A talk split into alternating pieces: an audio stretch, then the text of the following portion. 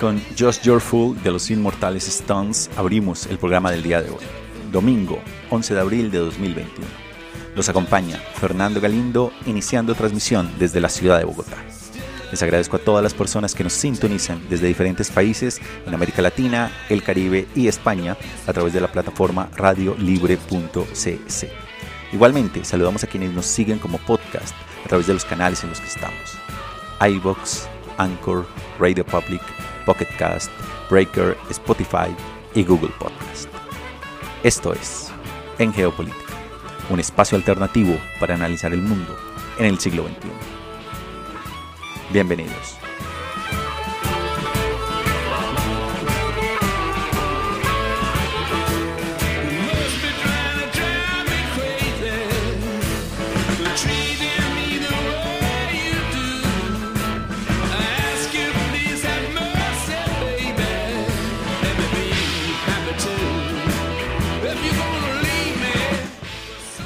Y el programa del día de hoy nos va a llevar por un amplio recorrido alrededor del planeta, analizando los principales hitos de la política y la geopolítica internacional. Nuestra primera gran estación nos va a llevar a Kiev, capital de Ucrania, y a entender las tensiones entre Ucrania, Rusia y la OTAN. Seguiremos con las noticias de las Naciones Unidas, un audio descargado de la página web en español.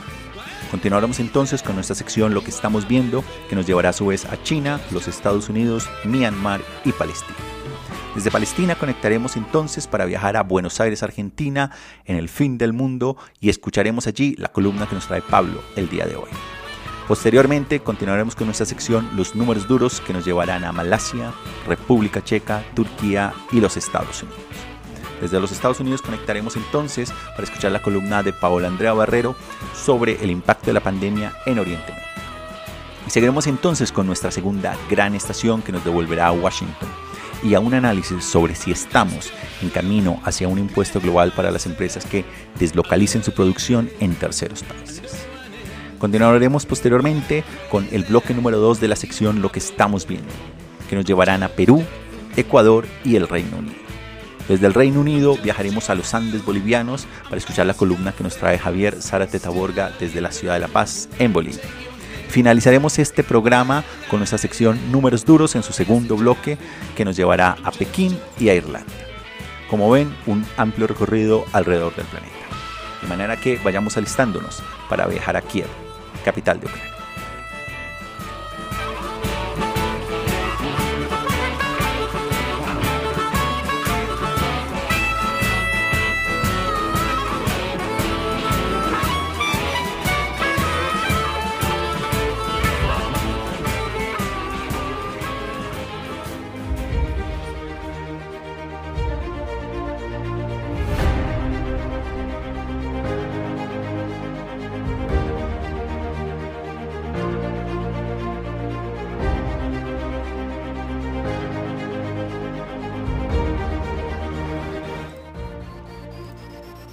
Tensiones entre Ucrania, Rusia y la OTAN.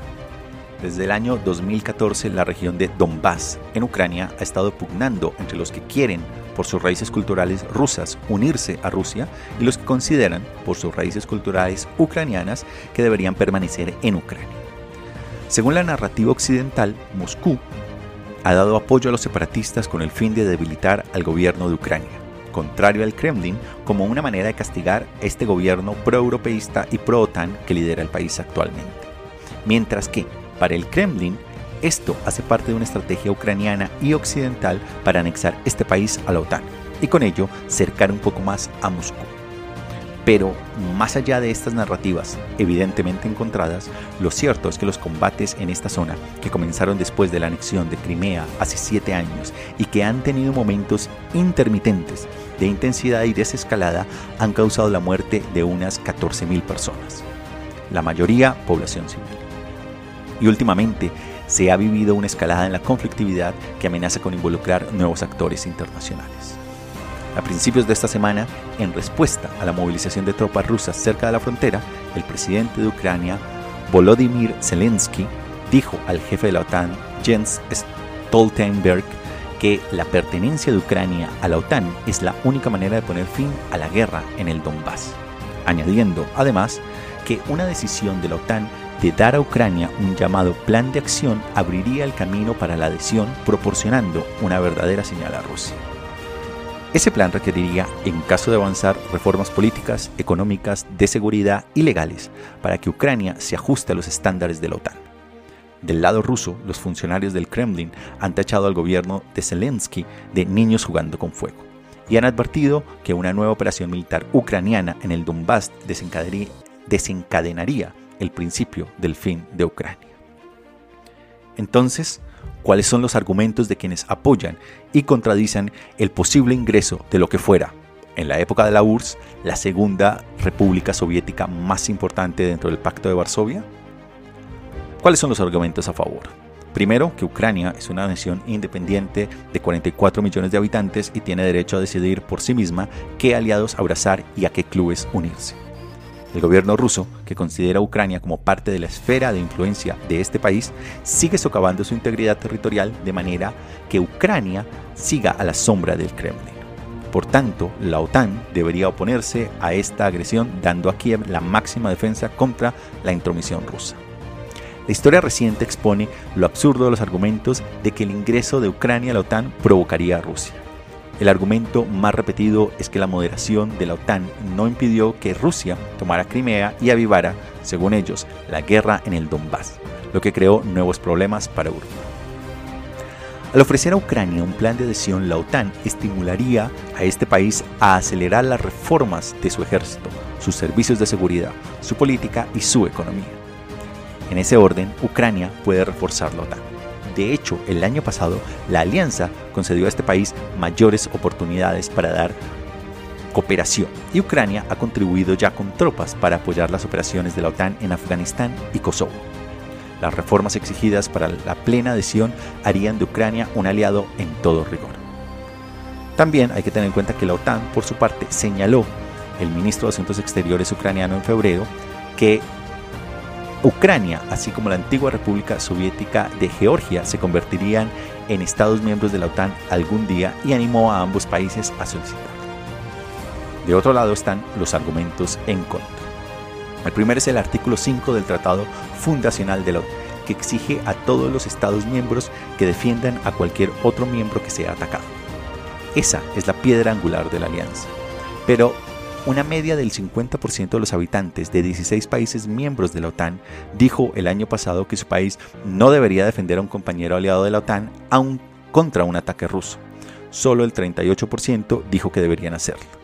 Si tanta gente no apoyó una acción militar para ayudar a un miembro de la alianza, ¿cuántos podrían apoyar la defensa armada en este sentido de Ucrania?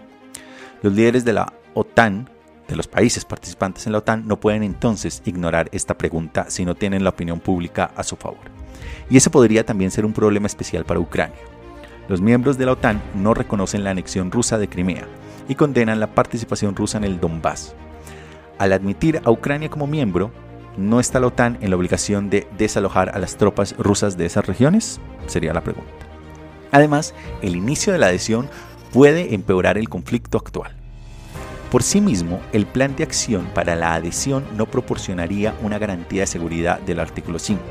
Si la OTAN concediera una a Ucrania, esto podría desencadenar una escalada aún mayor, creando una situación que eventualmente pueda llevar al descarrilamiento del proceso de adhesión, al tiempo que muchos otros países y actores se empiecen a ver cada vez involucrados militarmente en la región.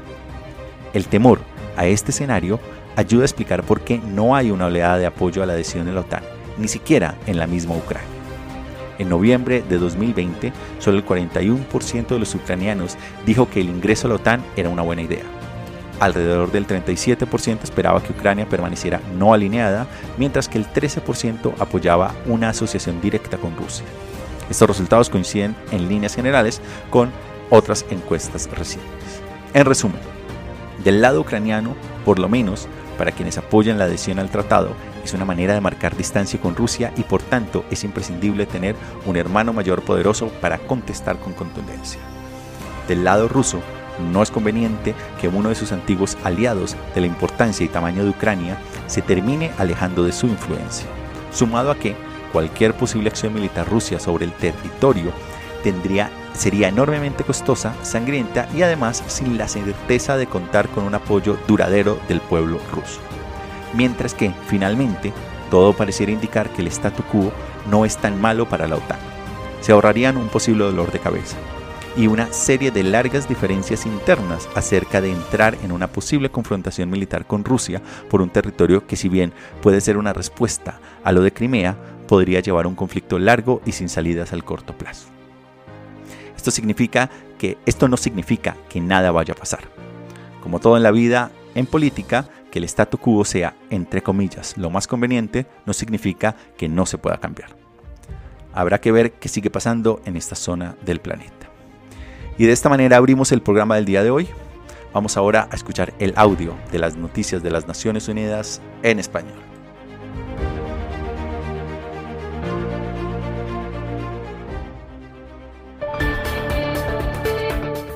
Estas son las noticias más destacadas de las Naciones Unidas con Beatriz Barral. La Organización Mundial de la Salud advierte que todavía no hay información suficiente sobre la seguridad de administrar dos dosis de vacunas distintas del COVID-19.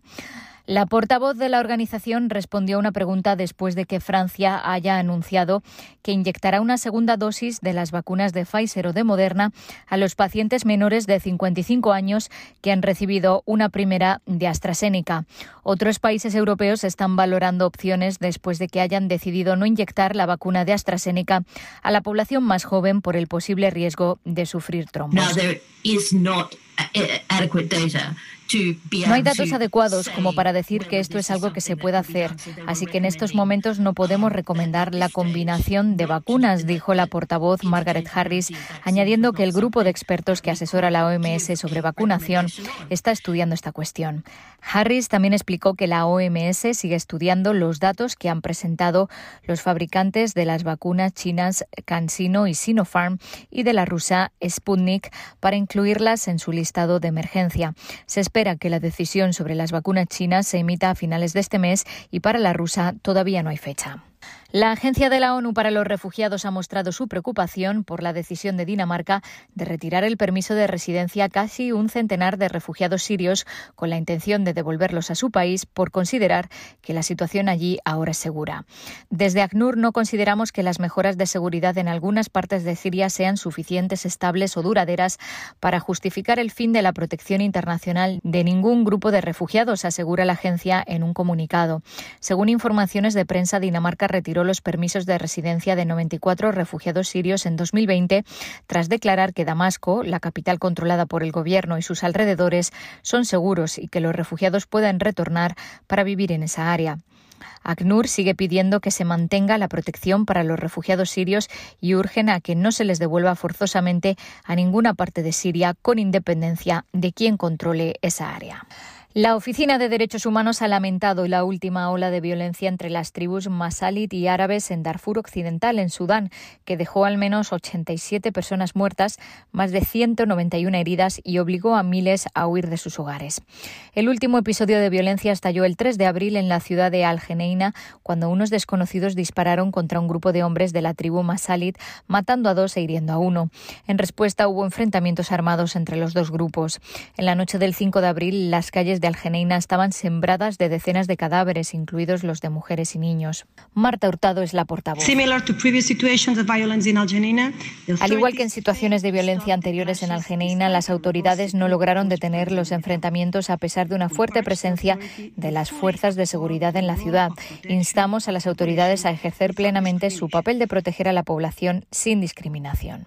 Hurtado añadió que todas las tribus responsables de la violencia en Darfur deben ser desarmadas y pidió que se inicien sin demora investigaciones independientes, imparciales y exhaustivas. Y el secretario general ha enviado sus condolencias por la muerte del príncipe Felipe, el esposo de la reina de Inglaterra.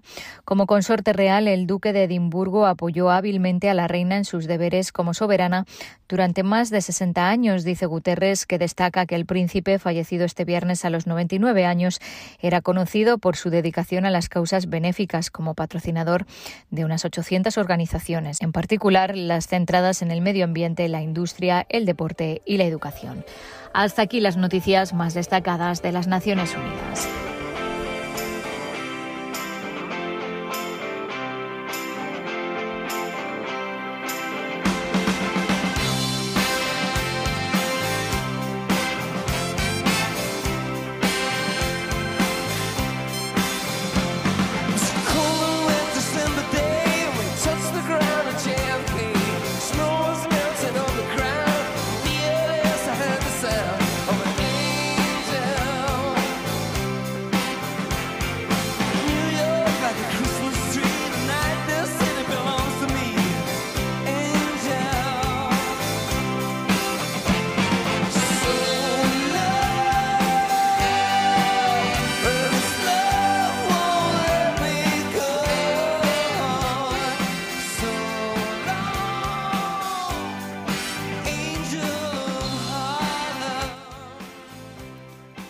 Que estamos viendo.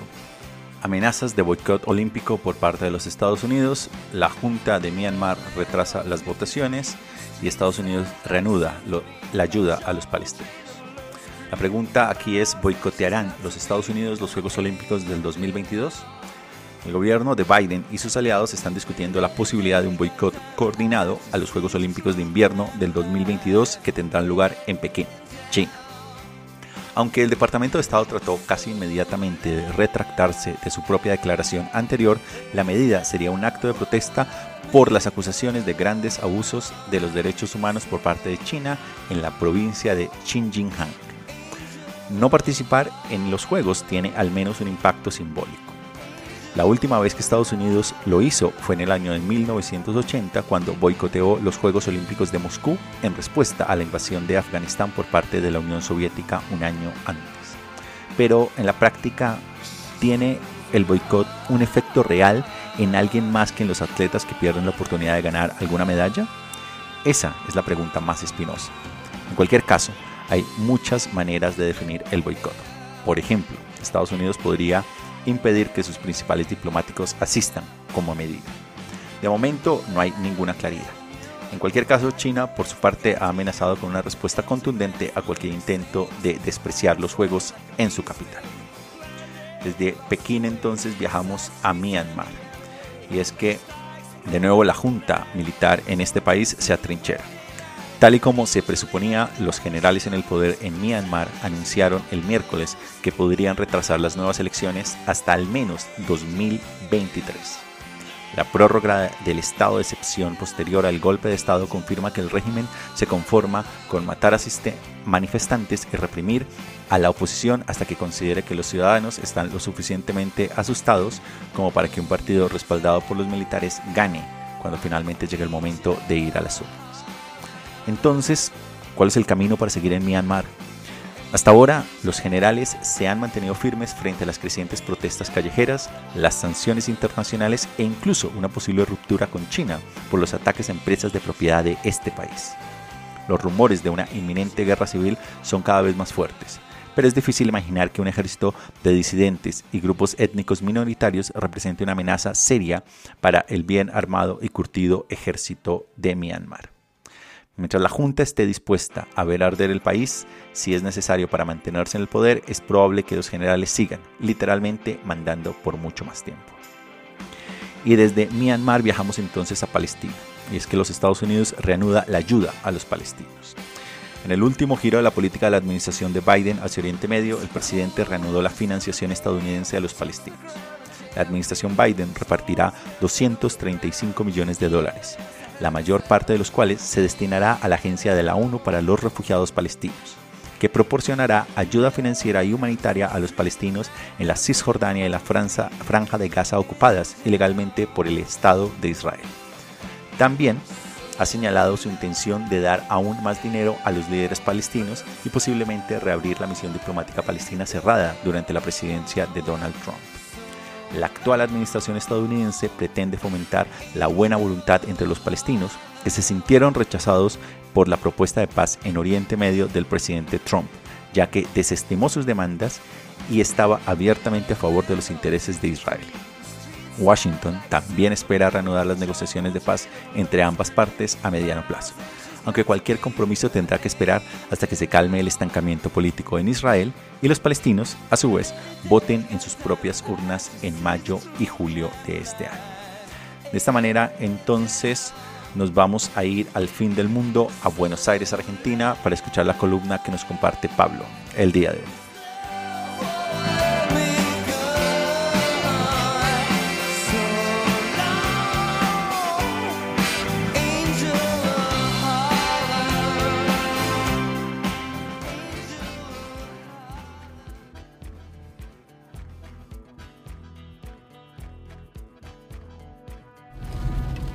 A todos y todas, saludos desde Buenos Aires, hoy aquí desde el fin del mundo compartiendo más ideas que hechos, porque en esta oportunidad quería eh, transmitirles algunas reflexiones sobre un nuevo libro de uno de los pensadores intelectuales más destacados de América Latina, un hombre que fuera también eh, presidente y conociera muy desde adentro la actividad política.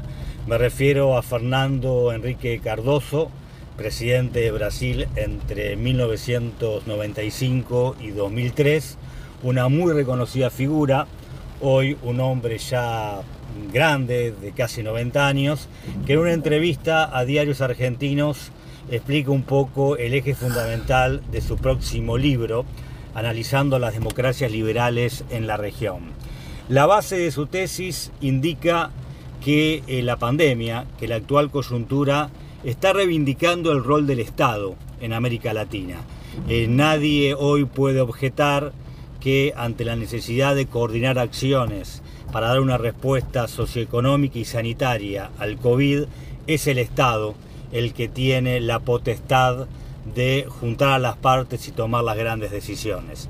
Por supuesto, de modo coordinado con sector privado, con sociedad civil, con todos los otros elementos que componen una sociedad y un país, pero destacando el rol del Estado.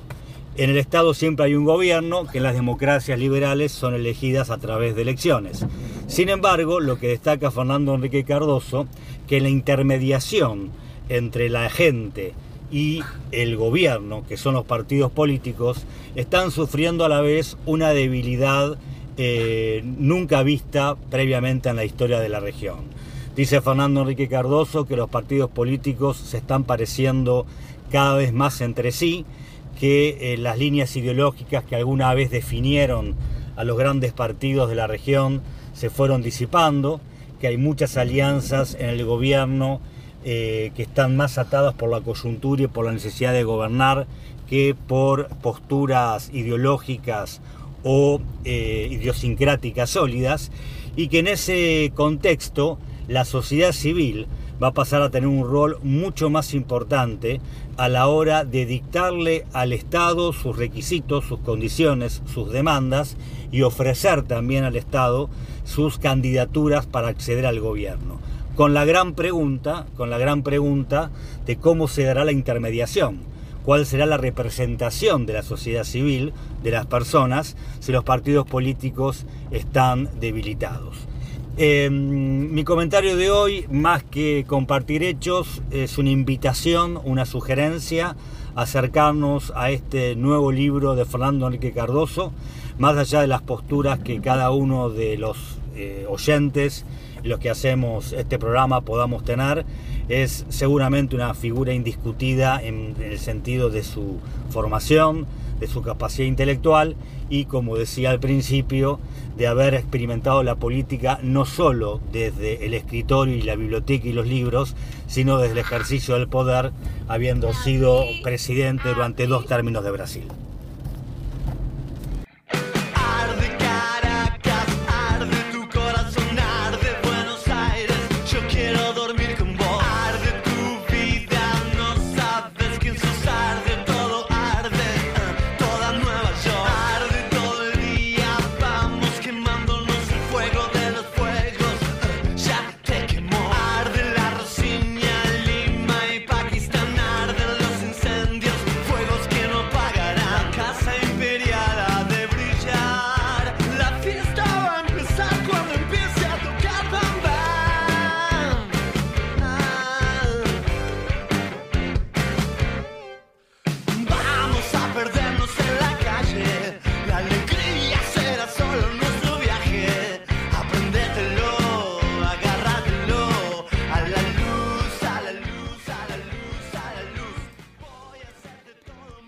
Números duros. La expresidenta de Malasia en quiebra, la ministra de Sanidad checa es destituida, Turquía encarcela a los golpistas y los menores migrantes en los Estados Unidos. 409 millones de dólares.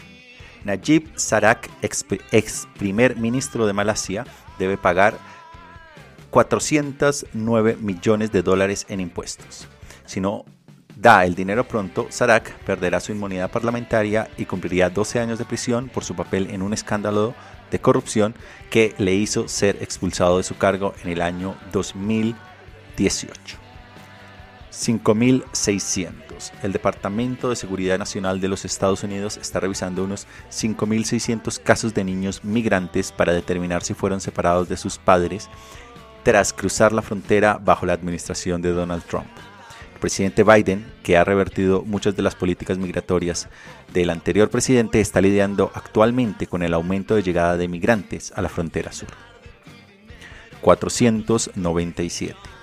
Un tribunal turco impuso el miércoles penas de prisión a 497 ex miembros del ejército condenados por intentar derrocar al presidente Recep Erdogan en un intento de golpe de Estado de julio de 2016. Entre los condenados hay 22 oficiales de alto rango que obtuvieron cadena perpetua. Y 3. El primer ministro checo Andrej Babis ha despedido a su tercer ministro de Sanidad desde que comenzó la pandemia. Babis se enfrentó a menudo con el destituido ministro Jan Blatny, quien se ha mostrado reacio a comprar vacunas Sputnik 5 a Rusia, incluso cuando los checos sufren el mayor número de muertes por COVID del mundo por millón de habitantes. De esta manera, entonces, vamos a ir a escuchar la columna que nos trae Paola para el día de hoy.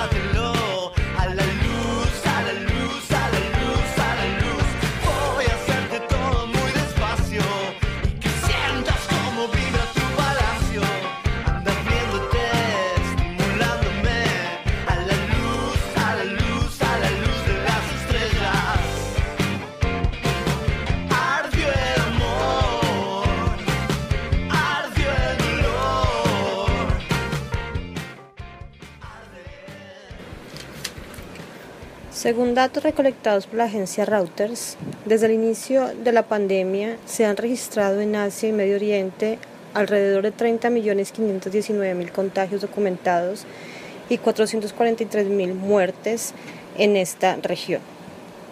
Los países que mayor récord de contagios diarios registran son la India con, con 108.202, Turquía con 49.337 Irán con 17.205, seguido de países como Filipinas y Bangladesh con un aproximado de 8.000 contagios diarios. De la misma forma, los países que registran mayor número de muertes diarias a la fecha en esta región son India y Turquía. De acuerdo con las estadísticas, de cada 100 contagios reportados en el mundo, 35 se registran en países de la región de Asia y Medio Oriente.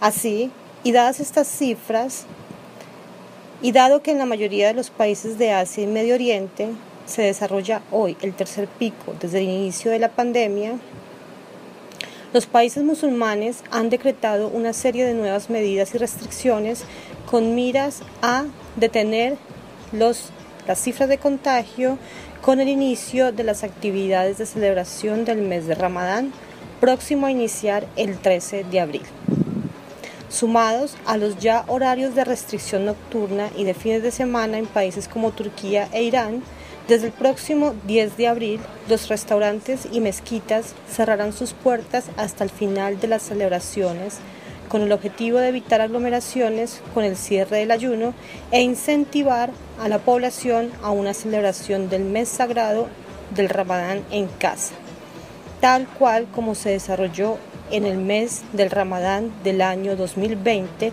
con el inicio de la pandemia.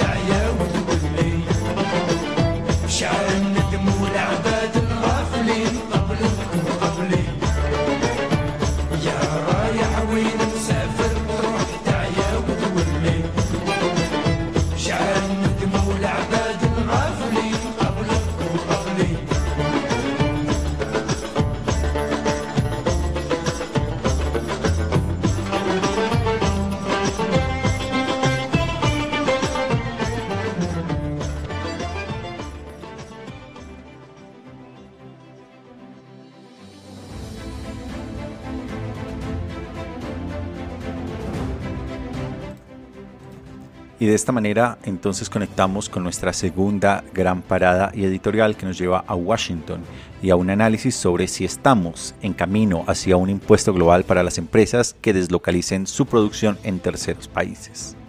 Y es que para muchos el debate sobre la política fiscal puede tener el mismo efecto que un somnífero, algo que produce aburrimiento y sueño. Pero ahora que el gobierno de Biden ha intensificado sus esfuerzos para imponer un impuesto mínimo a las empresas a nivel mundial, la conversación se ha vuelto mucho más interesante. Lo primero a preguntarse aquí es, ¿qué está impulsando Biden? La Casa Blanca quiere elevar el tipo impositivo de las empresas estadounidenses del 21% implementado cuando la administración Trump redujo drásticamente los impuestos para los ricos a las empresas en 2017 a un 28%. La secretaria del Tesoro, Janet Yellen, también ha pedido un tipo impositivo global para las empresas, es decir, un mínimo que todas ellas tendrían que cumplir independientemente del país en el que declaren. En teoría, las economías desarrolladas seguirían fijando sus propios tipos impositivos locales para las empresas. Pero si éstas pagan tipos más bajos en el extranjero, sus estados de origen podrían esencialmente recaudar el restante de los impuestos para que sigan pagando el tipo completo. Es importante destacar aquí que la propuesta de Biden también eliminaría las lagunas del Código Fiscal estadounidense que durante mucho tiempo han incentivado a las empresas a trasladar sus beneficios a paraísos fiscales como las Bermudas o las Islas Caimán. Lo segundo a preguntarse aquí es, ¿por qué ahora? Hay dos razones principales e interconectadas. En primer lugar, Biden ha presentado recientemente el plan de infraestructuras más ambicioso en décadas por un total de 2 billones de dólares. Para cubrir los costes de este enorme proyecto y su, su administración tiene que sacar el dinero de algún lugar. Además, para evitar los posibles contratiempos que las empresas estadounidenses podrían sufrir a nivel mundial como consecuencia de la nueva subida de impuesto de sociedades. Biden quiere que otros países sigan su ejemplo garantizando que los gigantes tecnológicos y farmacéuticos con sede en los Estados Unidos sigan siendo competitivos y dominantes. Ello nos lleva indudablemente a las reacciones. En primer lugar, la reacción interna en los Estados Unidos. Los grupos empresariales y los republicanos advierten que el aumento del tipo impositivo reduciría el empleo y el crecimiento económico. Incluso algunos demócratas moderados dicen que un tipo impositivo interno del 28% es demasiado alto. Y como los demócratas tienen una mayoría muy ajustada en el Senado, Biden no puede permitirse perder ni un solo voto demócrata. Sin embargo, los demócratas progresistas sostienen que abolir las lagunas fiscales que ha permitido a muchas empresas multinacionales prosperar mientras la desigualdad se agudiza es precisamente la medida correcta. Los defensores del plan se remiten a un informe reciente en el que se contrasta que al menos el 55% de las empresas más grandes de los Estados Unidos no pagaron impuestos federales sobre la renta de las empresas durante el último ejercicio fiscal. En segundo lugar, vamos a las reacciones en el extranjero.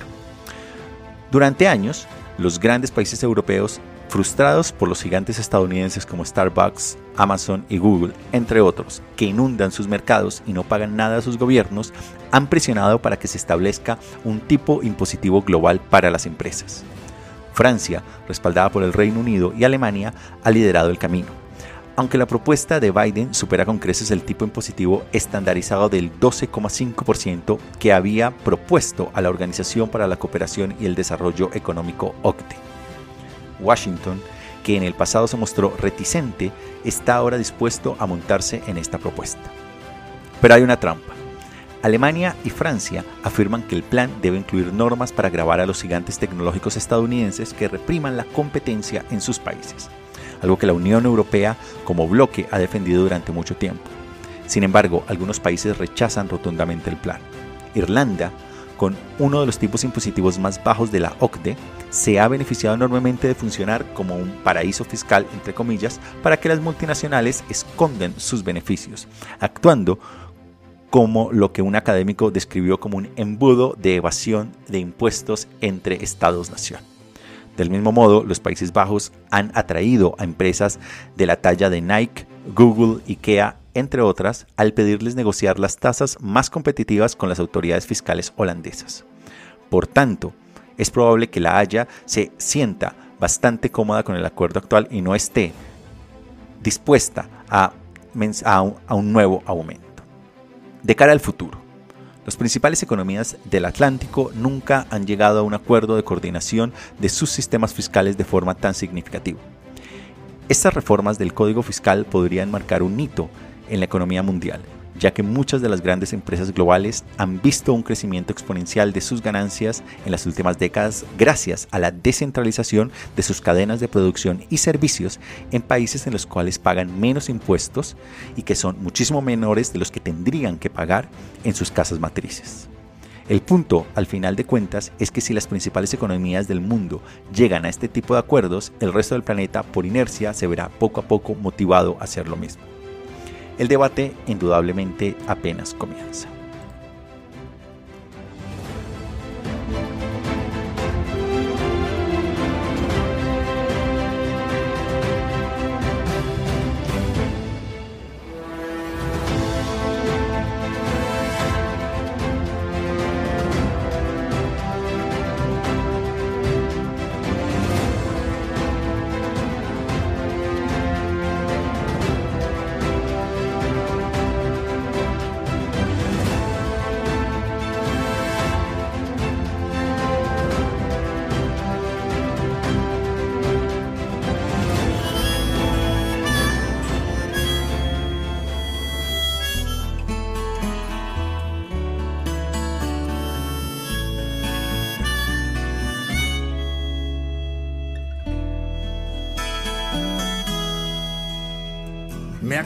Acusas de jugar siempre al empate.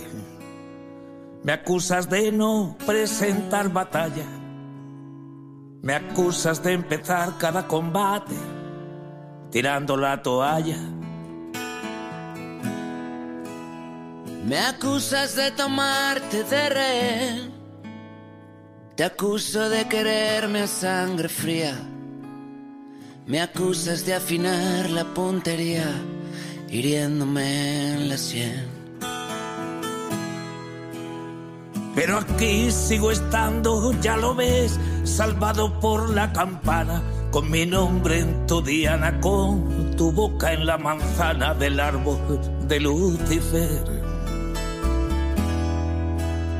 Porque a veces no basta un porque sí, prefiero seguir dudando entre lo que estamos viendo elecciones en dos países en América del Sur, la semana de AstraZeneca y, y nos vamos a las dos grandes elecciones que tendrán lugar en Sudamérica el día de hoy.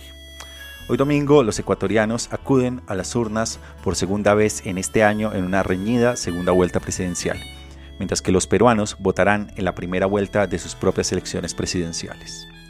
En Ecuador se enfrenta el candidato de izquierda Andrés Araúz que ha prometido renegociar los acuerdos del país con el Fondo Monetario Internacional firmado por el presidente Lenin Moreno que causaron grandes protestas sociales hace dos años e impulsar, entre otros, la producción nacional de petróleo, mejorar la calidad de la educación pública y combatir la corrupción.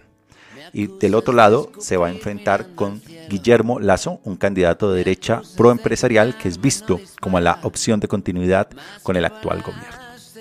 Es probable que la abstención sea alta y el resultado podría ser muy reñido en un país polarizado que ya luchaba contra el descontento social masivo incluso antes de que se produjera la pandemia. Y más hacia el sur, en Perú, eh, que recientemente tuvo hasta tres presidentes en el espacio de una semana, el campo de los candidatos está enormemente fragmentado. Entre los que tienen posibilidades de llegar a la segunda vuelta se encuentran los candidatos del cambio, como los ex legisladores de izquierda Johnny Lescano y Verónica Mendoza, así como el destacado economista neoliberal Hernando de Soto, que ha subido recientemente en las encuestas. Así como el exfutbolista George Forlit, también se encuentra en la lista, al igual que Keiko Fujimori, célebre hija del autoritario expresidente Alberto Fujimori. Las dos elecciones de este domingo servirán como una especie de barómetro del estado de ánimo político en la región que ha sido impactada fuertemente a nivel sanitario y económico por la pandemia. De allí entonces nos vamos a AstraZeneca y la semana que ha tenido. Y es que el fabricante de vacunas COVID AstraZeneca ha tenido una semana bastante difícil. Primero, un alto funcionario de salud de la Unión Europea emitió una confusa declaración en la que relacionaba el jab de AstraZeneca con los coágulos de sangre, lo que ha llevado a algunos países a limitar su uso en personas mayores de 60 años y menores de 30. Y ahora la Unión Africana suspende las compras de AstraZeneca hasta que el Instituto del Suero de la India pueda garantizar el suministro para la instalación mundial de COVAX. Esto último es un gran golpe para muchas naciones africanas, ya que la Unión Africana apostaba por AstraZeneca para inocular a todo el continente porque su vacuna es barata y no necesita un almacenamiento en frío como algunas otras. Por otro lado, también es una reivindicación de la escéptica Sudáfrica que, que, dejó de usar AstraZeneca incluso antes de que saliera a la luz el problema de los coágulos de sangre porque no era lo suficientemente eficaz contra la variante del virus que prevalece en este lugar del planeta. El problema más general es que a menos que se resuelvan pronto los problemas de seguridad, suministro y eficacia, el jab de AstraZeneca perderá el impulso que una vez tuvo para acabar con la pandemia en muchas partes del mundo en desarrollo.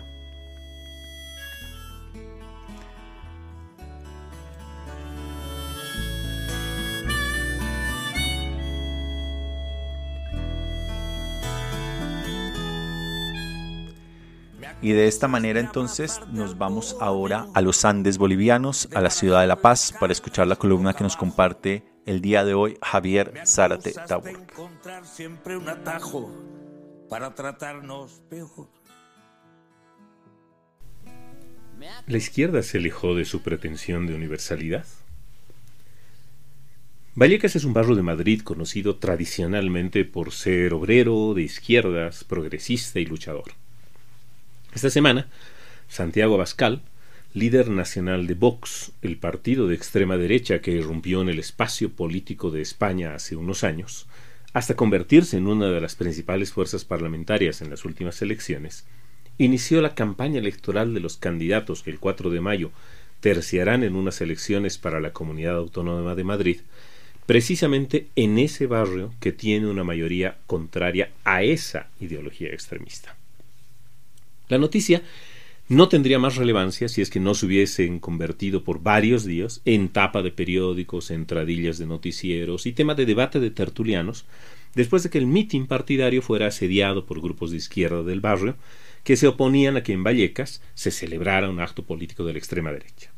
Se hubiesen producido cargas policiales ante la eventual espiral de violencia de los enfrentamientos y el hecho se convirtiese en un debate político sobre si la decisión de Vox era una provocación, sobre si tienen o no derecho de organizar un mitin donde sea y sobre si quienes viven en el lugar tienen o no derecho a tratar de evitarlo a como dé lugar. Yo creo que tienen derecho. Y no porque sea de extrema derecha. Nunca lo seré. Pero sí porque soy demócrata.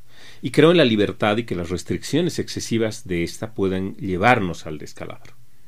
Hago uso de este hecho tan puntual y de una realidad tan alejada, porque es muy local, muy de Madrid, para retomar una reflexión de hace unos meses en este mismo programa.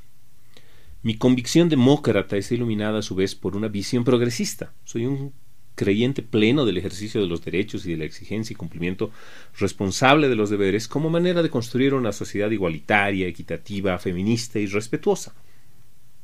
Ello me hace sentir hace bastante tiempo una sensación de ausencia en los espacios políticos que pecan de un reduccionismo en el discurso. Temo que muy obligados por la absurda necesidad de simplificar el discurso para que quepe en 280 caracteres de un tweet, un encabezado de Facebook o un titular de medios, donde lo que pega es una acción que busca exposición, pero no reflexión.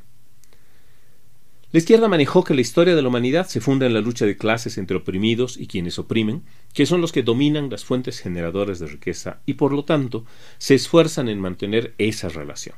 Lo que lleva a que la única forma de transformar aquella realidad es a través de la confrontación. No es la primera vez que la izquierda actúa así. También fue totalitaria en el mundo soviético, con los gemeres rojos o con el maoísmo. Pero también hubo y hay otra izquierda, una progresista que se acomoda a los tiempos que corren, que busca que la igualdad y la equidad eh, se logre de manera eficiente, como en varios países nórdicos o en alguno que otro espacio del mundo. Pero esa suena menos La que hace más bulla, la que parece liderar los discursos en la que tienen pretensión, es la que tiene, es la que tiene pretensión hegemonizante. La que quiere luchar con las mismas herramientas del contingente, pero sin lograr cambios sustanciales, salvo los que se refieren a los fines mediáticos, y en muchos casos a beneficios personales. En el presente, en muchos lugares y circunstancias, se presentan discusiones excluyentes, como la que comento hoy, y que me desorientan y me desencantan, muy habituales en la extrema derecha, que precisamente quiere eliminar todo lo que se le opone, ya que es intolerante y totalitaria. La izquierda, la que se ha subido a los medios de comunicación, que gobierna en muchos lugares y que ha logrado beneficiarse de muchos espacios del capitalismo odiado, debe preguntarse si va bien. Un llamado de atención es que en muchos países de Europa es la extrema derecha la que aglomera a buena parte de las masas obreras, como Le Pen en Francia, Salvini en Italia, Orban en Hungría, o que ya ha roto sus vínculos con importantes sectores indígenas de América Latina, quienes metiéndolos en un saco los aglutina y los convierte en el enemigo. Esa confrontación se está extendiendo a otras luchas como el feminismo y el racismo. No entenderé derribar estatuas ni que traductores no puedan hacer su trabajo con una mujer joven y negra por no cumplir esos requisitos étnicos. La izquierda siempre mantuvo en su alma la pretensión universalizante de incluir a todas y todos, con la clara denuncia y lucha contra la diferencia capitalista y de todas otras formas de dominio. Al menos yo me sigo considerando de esa izquierda.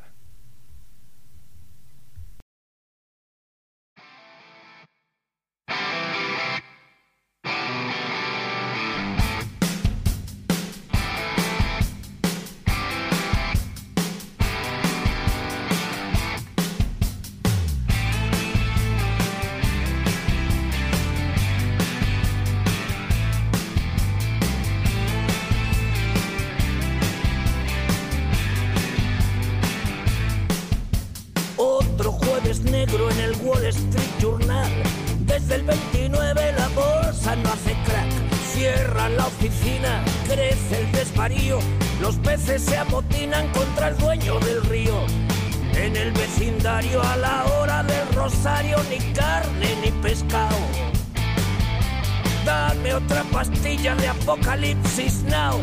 Mientras se apolilla el libro rojo de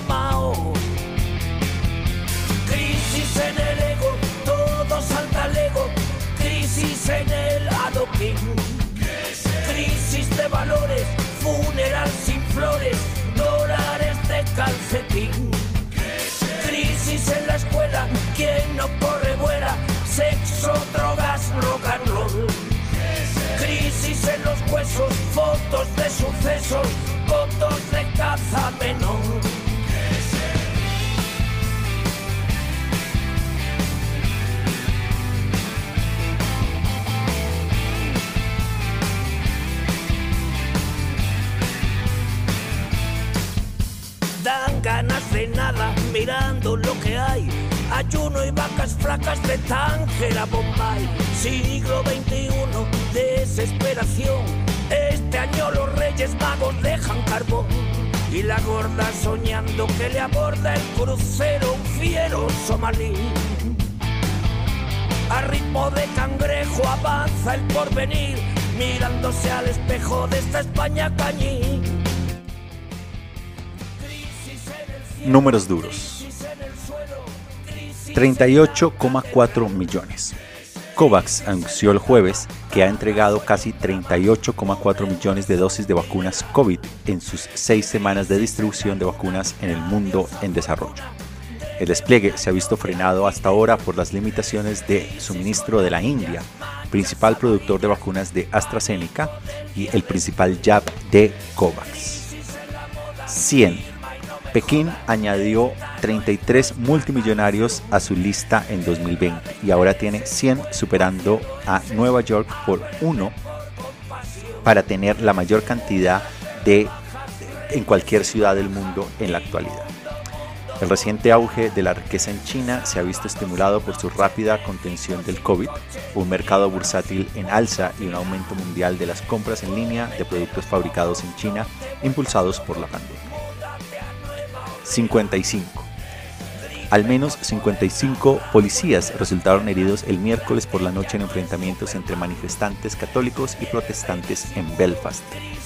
Irlanda del Norte ha sido testigo de una violencia callejera esporádica desde que los acuerdos del Viernes Santo del año de 1998 pusieron fin al derramamiento de sangre sectaria en Ulster.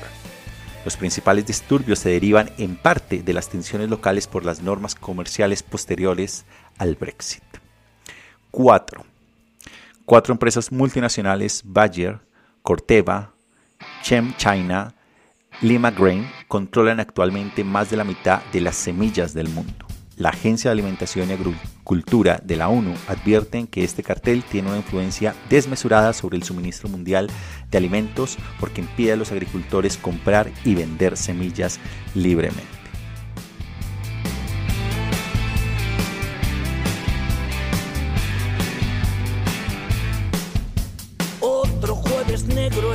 Wall Street Journal. Desde el 29 la bolsa no hace crack cierra la oficina, crece el desvarío, los peces se amotinan contra el dueño del río. En el vecindario a la hora del rosario. Down by the riverside, down by that river. Y de esta manera entonces llegamos al final de este largo recorrido alrededor del planeta. Arrancamos con nuestra primera gran estación que nos llevó en su momento a Kiev, capital de Ucrania, para analizar las tensiones entre Ucrania, Rusia y la OTAN. Seguimos con las noticias de las Naciones Unidas, este audio que hemos descargado de la página web en español. Continuamos posteriormente con el bloque número uno de la sección Lo que estamos viendo, que nos llevó a China, los Estados Unidos, Myanmar y Palestina. Luego viajamos al fin del mundo, a Buenos Aires, Argentina, para escuchar la columna de Pablo. Seguimos posteriormente con los números duros que nos transportaron a Malasia, República Checa, Turquía, los Estados Unidos. Desde allí conectamos para escuchar la columna de Paola Barrero sobre el impacto de la pandemia en Oriente Medio. Viajamos posteriormente a nuestra segunda gran estación editorial en Washington, analizando el caso sobre si estamos en camino hacia un nuevo impuesto global para las empresas que deslocalicen su producción en terceros países. Posteriormente seguimos con la sección Los números, lo que estamos viendo en su segundo bloque, que nos llevó a lo que son las elecciones en Perú, en Ecuador y posteriormente al Reino Unido. Viajamos desde allí a la ciudad de La Paz, en Bolivia, a los Andes bolivianos para escuchar la reflexión y la columna que nos traía hoy Javier Zárate Taborga. Y finalizamos este largo recorrido alrededor del planeta con los números duros 2, COVAX, Pekín e Irlanda. Les quiero agradecer a todas las personas que nos han sintonizado el día de hoy, también a quienes nos siguen a modo podcast en cualquiera de las plataformas en las que estamos, iBox, Anchor, Radio Public, Pocket Cast, Breaker, Spotify y Google Podcast. Asimismo, los invito a que nos sigan en nuestra página web en Facebook, que la pueden encontrar como en Geopolítica. Asimismo, tanto en Twitter como en Telegram nos pueden seguir en arroba en Geopolítica. Igualmente van a encontrar la página web oficial que ya hemos montado, que la pueden encontrar también a través del título en Geopolítica o conectando a través de cualquiera de nuestras redes.